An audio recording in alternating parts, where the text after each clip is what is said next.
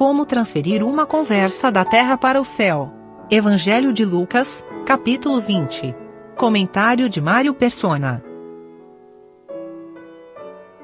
Quando o Senhor está falando com Nicodemos em João, capítulo 3, ele fala: Ninguém subiu ao céu, senão o Filho do Homem que está no céu.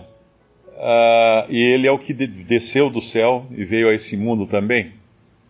E é interessante ali, é importante entender isso, porque alguém poderia dizer, não, mas uh, Elias subiu ao céu, Enoque subiu ao céu.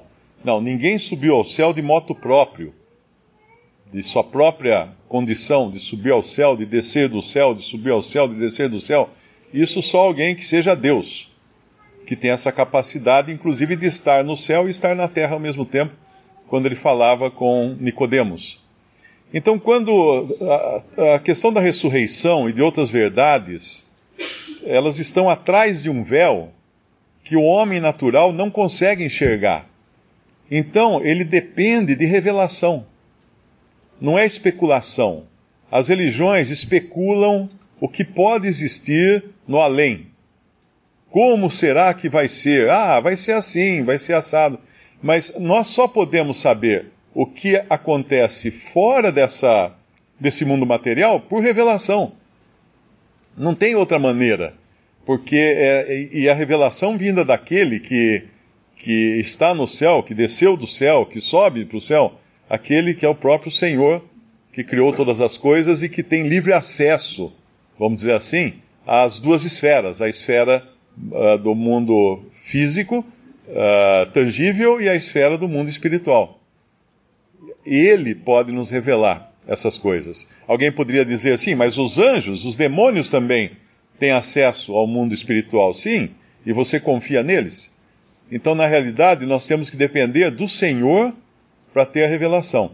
E quando, e quando ele tem essa conversa aqui com os judeus, é interessante que ele, ele causa aqui um, um cisalhamento na conversa, né? Ele, ele corta a conversa quando ele fala, eles perguntam, ah, tem, tinha sete maridos e etc e tal, com quem, de quem que ela vai ser mulher uh, de, na ressurreição? Uh, ele responde no versículo 34, os filhos deste mundo casam-se e dão-se em, dão em casamento. Pronto. Quebrou a conversa aqui. Ele está dizendo, gente, isso é coisa da terra. Essas coisas que acontecem assim são coisas da terra. Vamos falar agora de um assunto que não é da terra. Mas os que forem havidos por dignos de alcançar o mundo vindouro e a ressurreição dentre os mortos, a versão atualizada, uh, ao meio da atualizada, está dentre os mortos. Nem hão de se casar, nem ser dados em casamento, porque já não podem morrer. Então ele está tá revelando, como o irmão falou, várias coisas aqui. Ele tem várias etapas de revelação. Uma que as coisas que, que nós fazemos aqui na Terra, nós não vamos fazer no além. Por exemplo, casar, constituir família, uh, construir uma casa, não vai ter isso. Agora, o problema é que se nós pegamos as religiões cristãs fundamentalistas, algumas delas, elas acreditam que é assim. Porque vão lá no Antigo Testamento, pegam algumas profecias que falam da, da terra restaurada, do milênio, do reino milenial de Cristo, na terra restaurada, então tem o boi comendo palha, o leão comendo palha junto com a ovelha, com, uh, convivendo os animais selvagens, com a criança pondo a mão na, na toca da áspide, da cobra. Ah, que maravilha! Vamos viver num mundo feliz e contentes assim, mas uh, não cabe todo mundo, essa questão também. No mundo, se fosse todos os salvos morar no planeta Terra não caberiam. Tanto é que o milênio, o reino milenial de Cristo, é para os que sobrarem da, da, dos sete anos de tribulação, os que entrarem vivos. E ainda não serão muitos, porque uh, lá é dito que se, se, Deus, se o Senhor não abreviasse aqueles dias, ninguém se salvaria, ninguém entraria no reino milenial de Cristo. Então, toda aquela figura bonita que a gente vê às vezes em revistas, em desenhos, daquelas pessoas vivendo em paz, com o marido, mulher, crianças em volta, isso é milênio. Isso não tem nada a ver com a igreja, não tem nada a ver com o céu. não tem nada a ver com o além. Isso é terra, isso é, é mundo material físico que ainda vai acontecer, mas no qual a igreja não vai habitar. Então ele faz uma distinção muito grande aqui, mostrando que nesse mundo as pessoas agem assim, casam, se dão em casamentos. Mas no mundo vindouro, não. As coisas serão diferentes lá. E não só diferentes e não, não ter mais essa relação de pai, mãe, filho, filha, uh, irmão, irmã, uh, marido e mulher, mas também uh, não ter classes ou posições.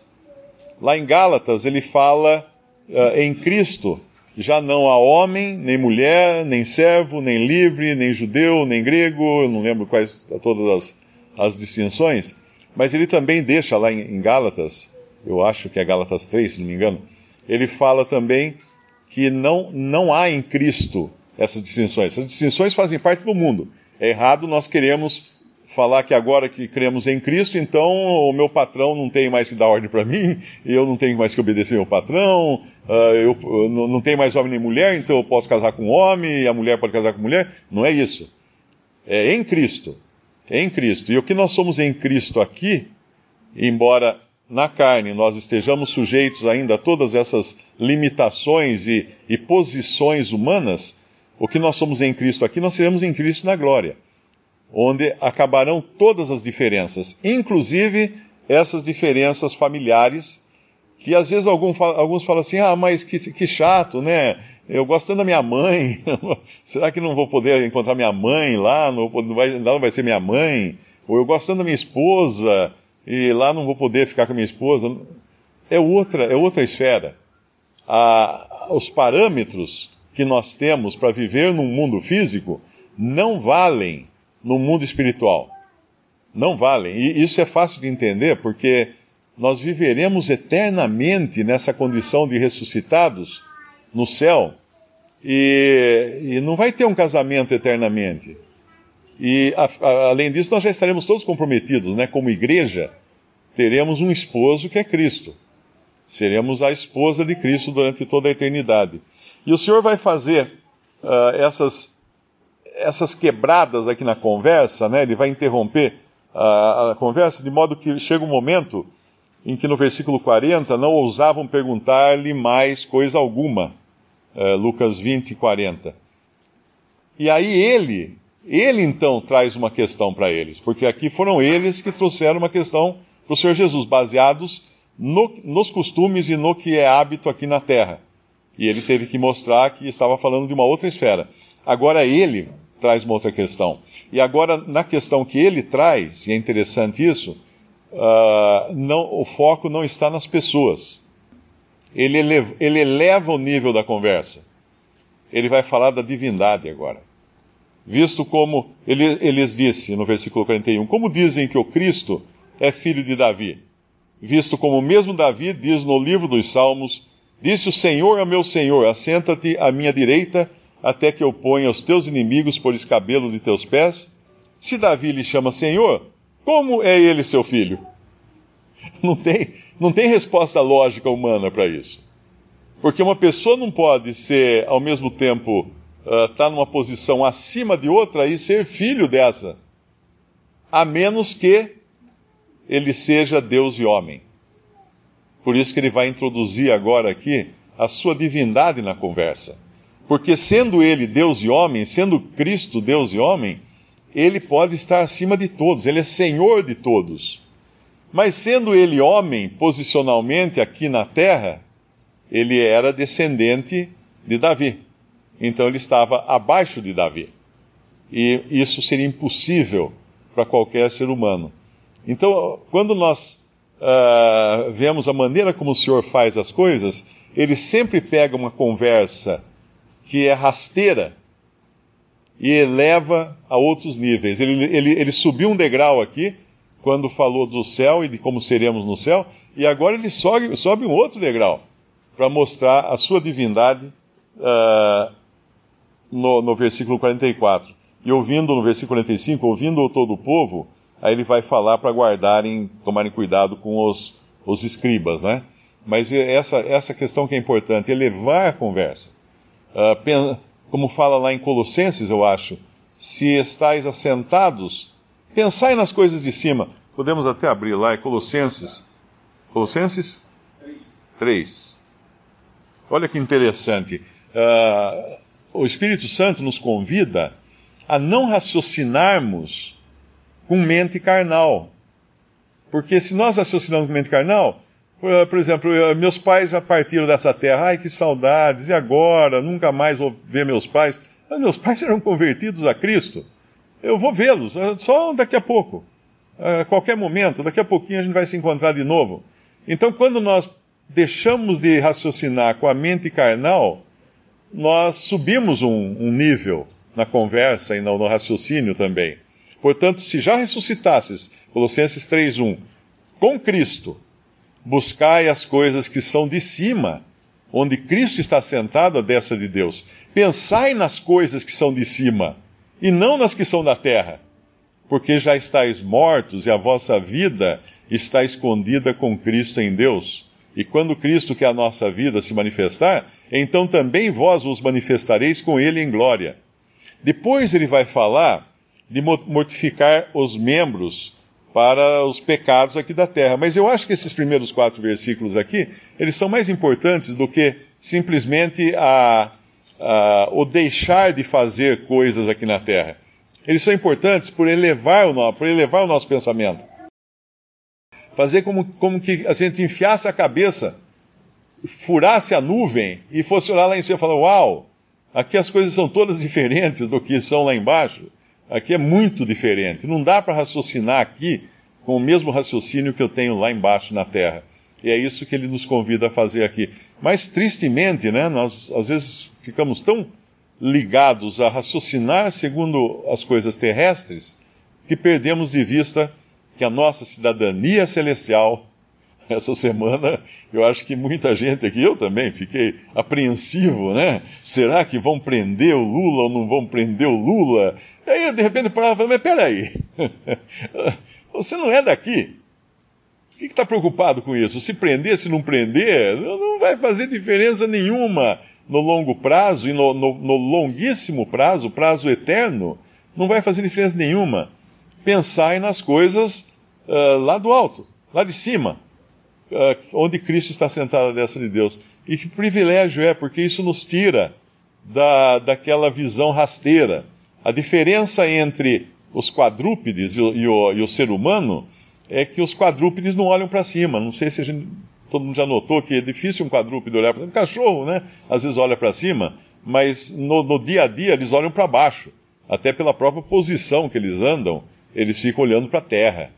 E o homem olha para o céu, ele tem o poder, ele tem a capacidade de levantar, levantar a cabeça, né? falando assim fisicamente apenas, mas nós temos essa capacidade agora em Cristo de levantar a cabeça e olhar muito além do céu. Com a importância de fazer o que o Senhor Jesus fez aqui, de elevar o nível da conversa, tirar da terra, levar para o céu e levar além do céu, levar para a pessoa dele como Deus e homem. Qual a importância disso? Uh, isso por si só já é uma mensagem evangelística, né? Se a gente analisar no seguinte aspecto: todas as pessoas, a maioria, não digo todas as pessoas, a maioria das pessoas considera Jesus um grande homem, um grande herói, que fez grandes feitos, que sofreu muito, que merece o nosso respeito, a nossa admiração e deve servir de exemplo para nós, para nós tentarmos ser como ele é. Essa é a visão genérica que as pessoas têm de, do Senhor Jesus Cristo. Mas essa visão está errada. Porque se eu achar que ele é um herói, ele é um super-homem, e então eu vou procurar cada vez mais ser como ele, ser um super-homem como ele, ser um herói como ele. Ele vai ser um exemplo para mim, vai ser uma referência para mim. Eu quero ser, quando eu crescer, eu quero ser como ele. Aí eu vou ficar tentando. Mas no momento em que cai a ficha e eu entendo que Ele é Deus, aí eu desisto. Eu desisto de querer ser como Ele pelos meus próprios meios, porque eu vou descobrir que é impossível. Eu vou deduzir que não. Se, então, se Ele é Deus e homem, ah, então estou fora. Não vou conseguir ser como Ele. Então, qual aproximação agora? Qual, uh, com que, com que espírito eu vou me aproximar de Cristo? Como de um pecador arruinado, perdido, um capacho diante dele. Quando nós conhecemos quem é a pessoa de Cristo, nós conhecemos quem nós somos também. Porque aí, aí o contraste é, é imenso, o, o abismo é tremendo. E aí não existe outra maneira de nos aproximarmos dele a não ser por baixo.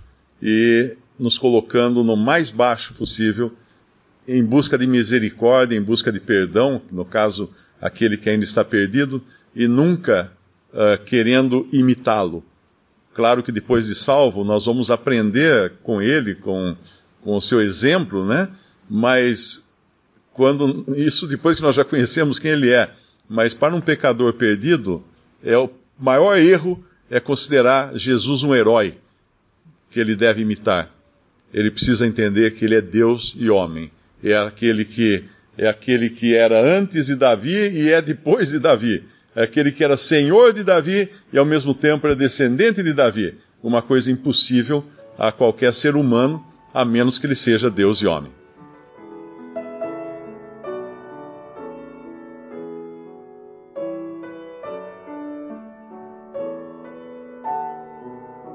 Visite respondi.com.br. Visite também 3minutos.net.